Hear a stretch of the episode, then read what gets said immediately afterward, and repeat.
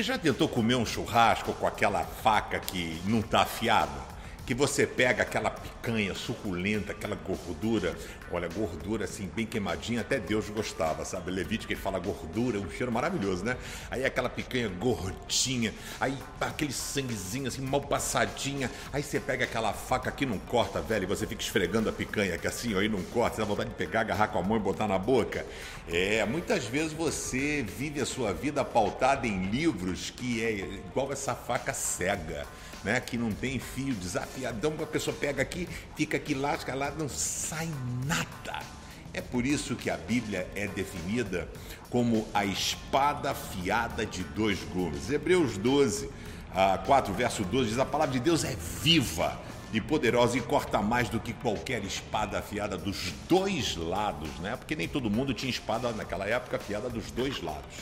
E aí ele fala que é capaz de separar a espinha, a medula, ou seja, separar a verdade da mentira.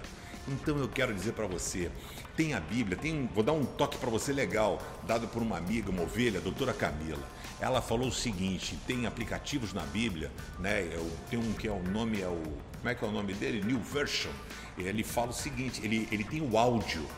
Então, às vezes, ela está no carro, ela está indo para o trabalho, ela está no intervalo de uma, uma, cirurgia, ela é médica. Ela bota, ela fala assim: olha, foram 45 minutos para ouvir o livro tal, foi uma hora e vinte para ouvir Romanos inteiro.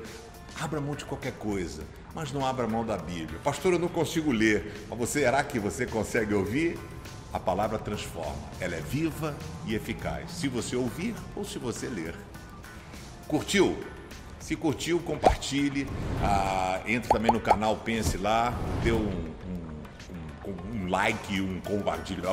Você clica lá e pronto, vai ser legal. Mas se curtiu o vídeo, compartilhe para seus amigos também.